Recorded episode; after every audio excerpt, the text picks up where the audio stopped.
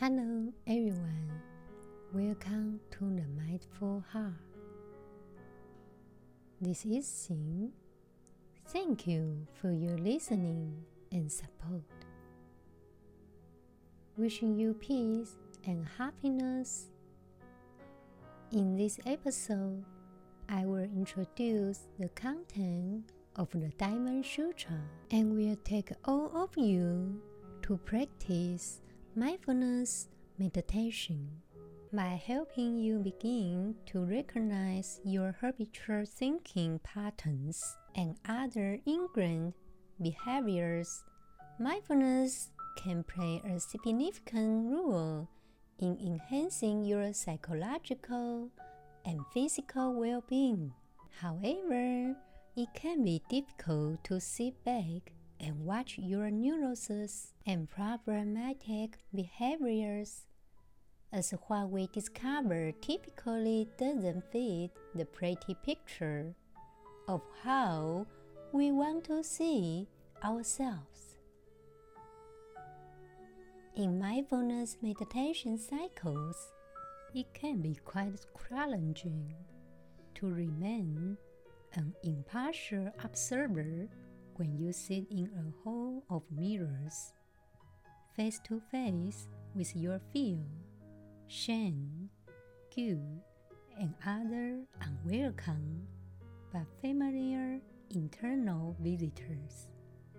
Moreover, mindfulness offers a space to step outside of this parade of mental woods, aversions, and fantasies and simply observe them as they come and go. With time, you can learn to acknowledge difficult feelings and thoughts, see their origins more clearly, and experience deeper states of acceptance and peace. Although this work is difficult, the journey of discovering your own heart is a noble path. There may come a time when you realize what else is there to do. In a way, mindfulness is a way of learning how to relate directly to your life because it's all about your life. No one else can do it for you or tell you exactly how to do it. You already have it within you. It's simply a matter of being present. In fact, in the very moment you recognize you are not present, you have become present. As Buddhist monk and tireless peace activist Thich Hanh says every mindful stay we make and every mindful breath we take will establish peace in the present moment and prevent war in the future. If we transform our individual consciousness, we begin to the process of changing the collective consciousness. How can you ever bring peace to the world if you don't begin with yourself? Now, let's start reading the Diamond Sutra. Then Bhagavan, having in the forenoon put on his undergarment, and having taken his bow and cloak, entered the great city of Sravasti to collect alms. Then Bhagavan, after he had gone to the great city of Sravasti to collect alms, performed the act of eating, and having returned from his run in the afternoon, he put away his bow and cloak, washed his feet, and sat down on the seat intended for him, crossing his legs, holding his body upright, and turning his reflection upon himself. Then many beaches approached to where Bhagava was, saluted his feet with their heads, turned three times round Hira to the right, and sat down on one side. Bhagava means the low Buddha. At the beginning of the Diamond Sutra, there was such a recall of the daily life of the Buddha. This passage is very important as the first paragraph of the description also gives us another more important revelation. This revelation is that the prajna wisdom that you read cannot be separated from daily life. It's for us to experience and practice the principles of prajna wisdom at any time and anywhere in our daily lives, so that we can be regarded as Buddhist disciples who truly learn from the Buddha. Now, let's continue reading the scriptures of the Diamond Sutra. At that time, again, the Venerable Subhuti came to the assembly and sat down. Then, rising from his seat, and putting his robe over one shoulder. Kneeling on the earth with his right knee, he stretched out his folded hands towards Bhagava and say to him, It is wonderful, O Bhagava. It is exceedingly wonderful, O Sugata, how much the noble minded Bodhisattvas have been favored with the highest favor by the Tathagata, the holy and fully enlightened. It is wonderful how much the noble minded Bodhisattvas have been instructed with the highest instruction by the Tathagata, the holy and fully enlightened. How then, O Bhagava, should the son or the daughter of a good family, after having entered on the path of the Bodhisattvas, behave? How should he advance and how should he restrain his thoughts? Subhuti was one of the ten principal disciples of the Buddha. In Buddhism, he is considered the disciple who was foremost in being worthy of gifts and living remote and in peace. Also, he is considered foremost in understanding emptiness. The word Sugata is a word of Pali. Pali is a Middle Indo-Aryan liturgical language native to the Indian subcontinent. Su is a prefix meaning good, and Gata is the past passive participle of to go. The Buddha is Sugata because both the way he took is good and where he has gone is nice. He is from whom all faults are totally gone, or into whom all good qualities have gone, with none remaining. Tathagata also is a Pali word. The Buddha uses it when referring to himself, the term is often thought to mean either one who has thus gone, one who has thus come, or sometimes one who has thus not gone. This is interpreted as signifying that the Tathagata is beyond all coming and going, beyond all transitory phenomena. The Buddha is quoted on numerous occasions in the Pali Canon as referring to himself as the Tathagata, instead of using the pronouns me, I, or myself. This may be meant to emphasize by implication that the teaching is uttered by one who has transcended the human condition, one beyond the otherwise endless cycle of rebirth and death. In the beginning of the Diamond Sutra, we talked about the Buddha performed the act of eating. It's the same thing. At the beginning of most mindfulness based stress reduction classes, we introduce this practice which involves eating a raisin mindfully in order to demystify the concept of meditation. Now, let's do this practice mindful eating. If you don't have a raisin, any food will do. As you do this practice, put aside all distractions. Turn off the phone and focus the right. Clear awareness on each aspect and each moment of the experience. Now, place a few raisins in your hand. If you don't have raisins, any food will do.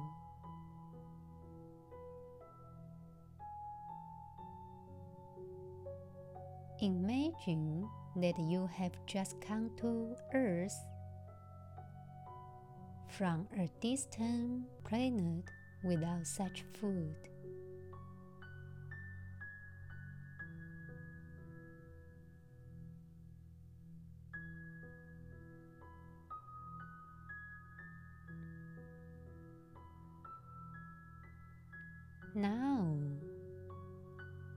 With this food in hand, you can begin to explore it with all of your senses.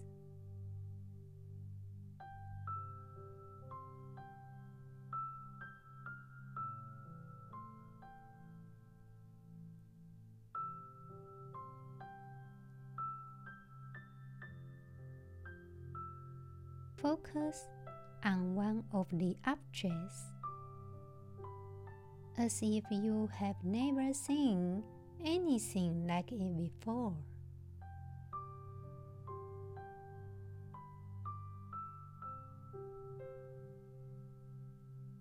Focus on seeing this object.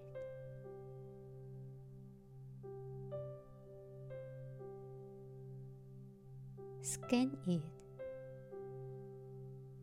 exploring every part of it.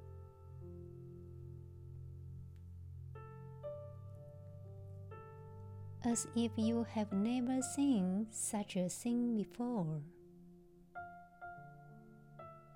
Turn it around with your fingers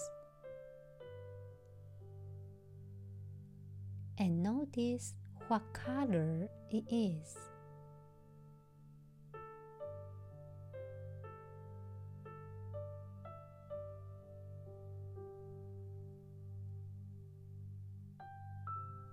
Notice the force and where the surface reflects light or becomes darker.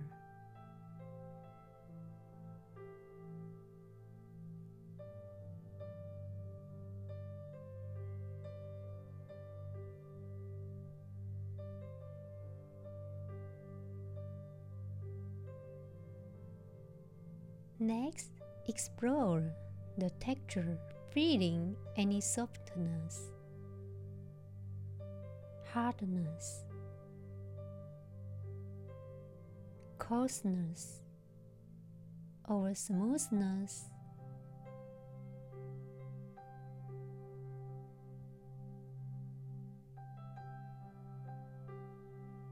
While you have doing this, if thoughts arise, such as, Why am I doing this weird exercise? How will this ever help me? Or I hate this objects. Then just see if you can acknowledge these thoughts. Let them be.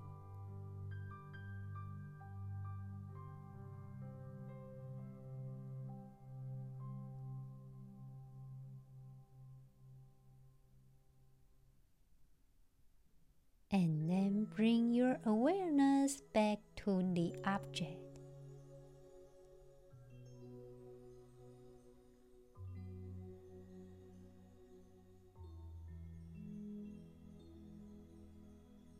Now take the object beneath your nose and carefully notice the smell of it.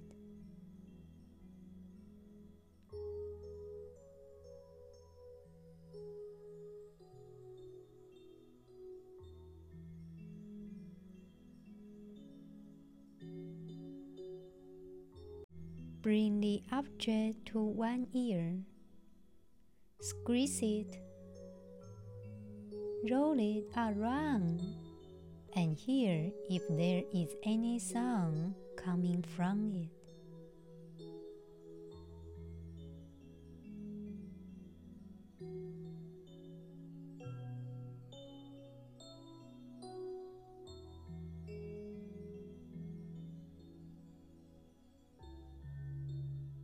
Begin to slowly take the object to your mouth.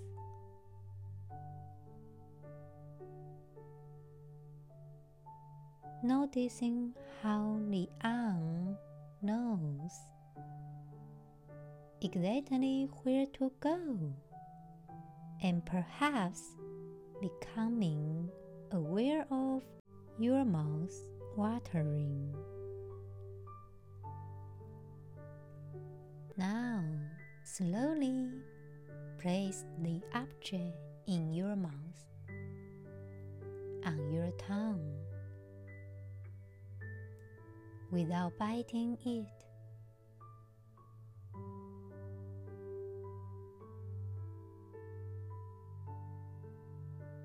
Simply explore the sensations of this object in your mouth.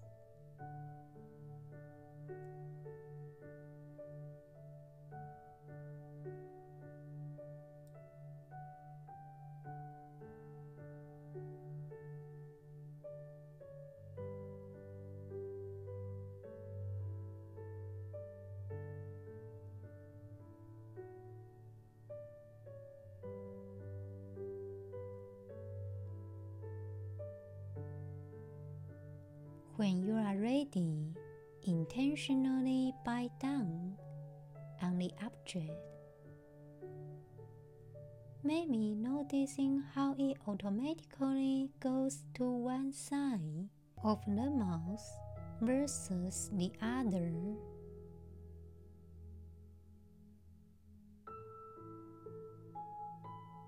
Also, notice the taste it releases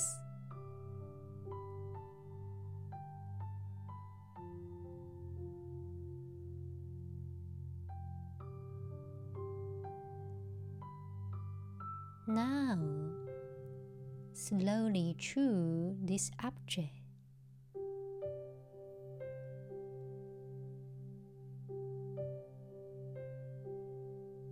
Be aware of the saliva in your mouth and how the object changes in consistency as you chew.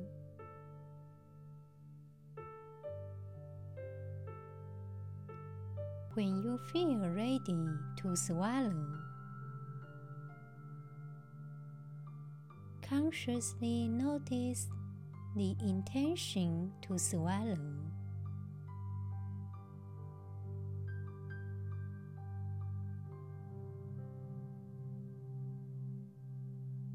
Then see if you can notice the sensations of swallowing the raisin.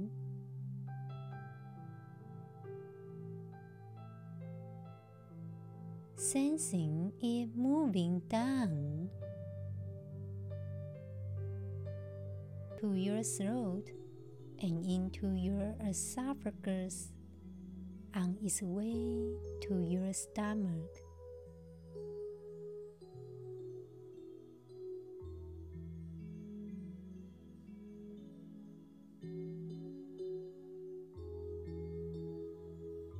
take a moment to congratulate yourself for taking this time to experience mindful eating. What did you notice with the raisin? Or whatever food in terms of sight, touch, sound, smell, and taste? Was anything surprising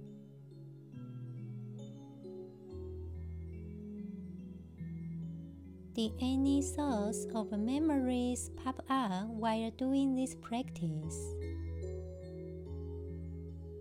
Now, take a few moments to write down your reflections.